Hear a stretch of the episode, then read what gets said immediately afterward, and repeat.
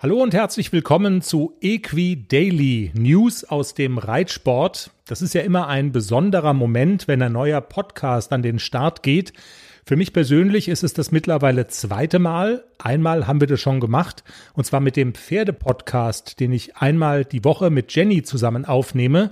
Darin geht es auch um Pferde, nämlich um das Thema Jungpferdeausbildung. Jenny spricht über ihre beiden Youngster, ACDC und Klecks. Dazu gibt's viel Spaß, Stallgebabbel, nützliche Tipps. Equidaily ist anders. Kürzer, schneller und vor allem nachrichtlicher. In den ungefähr fünf Minuten, die jede Folge maximal lang sein soll, beschäftigen wir uns mit den ganz Großen aus der Dressur- und Reiterszene, Nachrichten, über die man spricht, die Reiterinnen und Reiter bewegen, kurz und kompakt zusammengestellt. Noch nicht ganz daily, da haben wir ein bisschen geflunkert.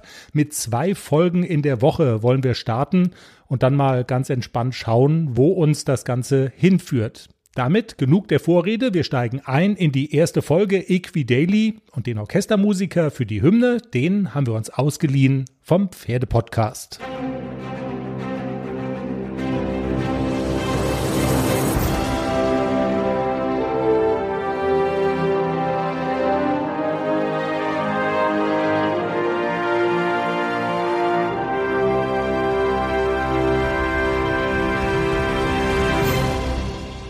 Ja, und damit nochmal herzlich willkommen zur Ouvertüre von Equidaily und wir starten mit einer sehr traurigen Nachricht.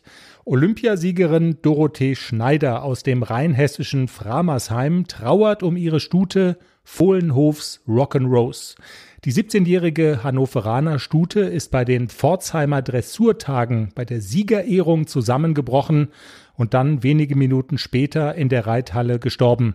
Die 52-jährige Schneider hat nach einem Bericht des Reiterjournals Baden-Württemberg unter Schock gestanden und wurde zu weiteren Untersuchungen in eine Klinik gefahren.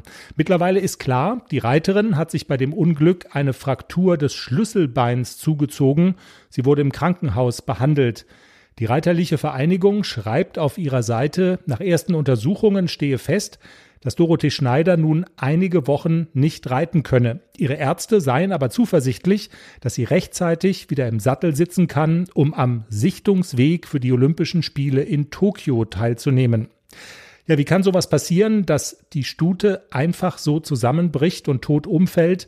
Die Turnierärztin hat nach Medienberichten einen Aorta-Abriss vermutet, ein Phänomen, das im Reitsport leider immer wieder vorkommt. Auch wir selbst haben das mit unserem Haflinger Nixon schon leidvoll erfahren müssen.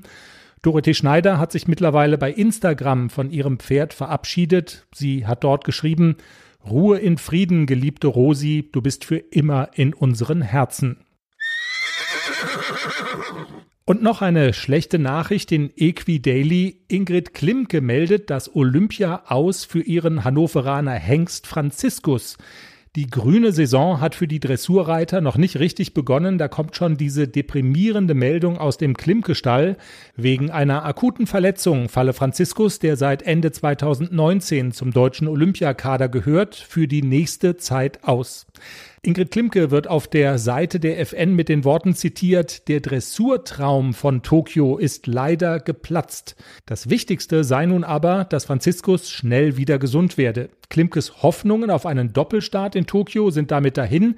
Sie gehört ja aber auch noch mit zwei weiteren Pferden dem Olympiakader der Vielseitigkeitsreiter an und als amtierende Europameisterin hat sie natürlich große Chancen, zumindest in dieser Disziplin nach Tokio zu reisen. Und zum Abschluss noch diese Nachricht aus dem Hause der Reiterlichen Vereinigung. Wie groß ist die Wahrscheinlichkeit, sich in einer Reithalle mit dem Coronavirus anzustecken? Dieser Frage ist die FN mit Hilfe des Online-Kalkulators des Max-Planck-Instituts für Chemie nachgegangen. Das Fazit von Dr. Frank Helleis von besagtem Max-Planck-Institut, Zitat, das Ansteckungsrisiko in der Reithalle durch Aerosole ist vergleichsweise gering bis sehr gering einzustufen. Im Vergleich deutlich Höher sei das Infektionsrisiko in kleineren, weniger gut belüfteten Räumen wie zum Beispiel Sattelkammern und Sanitäranlagen. Hier müssten Hygieneregeln greifen, um Schutz zu gewährleisten. Die FN reagiert mit der Untersuchung auf die Praxis in manchen Bundesländern, Reithallen trotz einer guten Belüftung mit geschlossenen Sporthallen gleichzusetzen.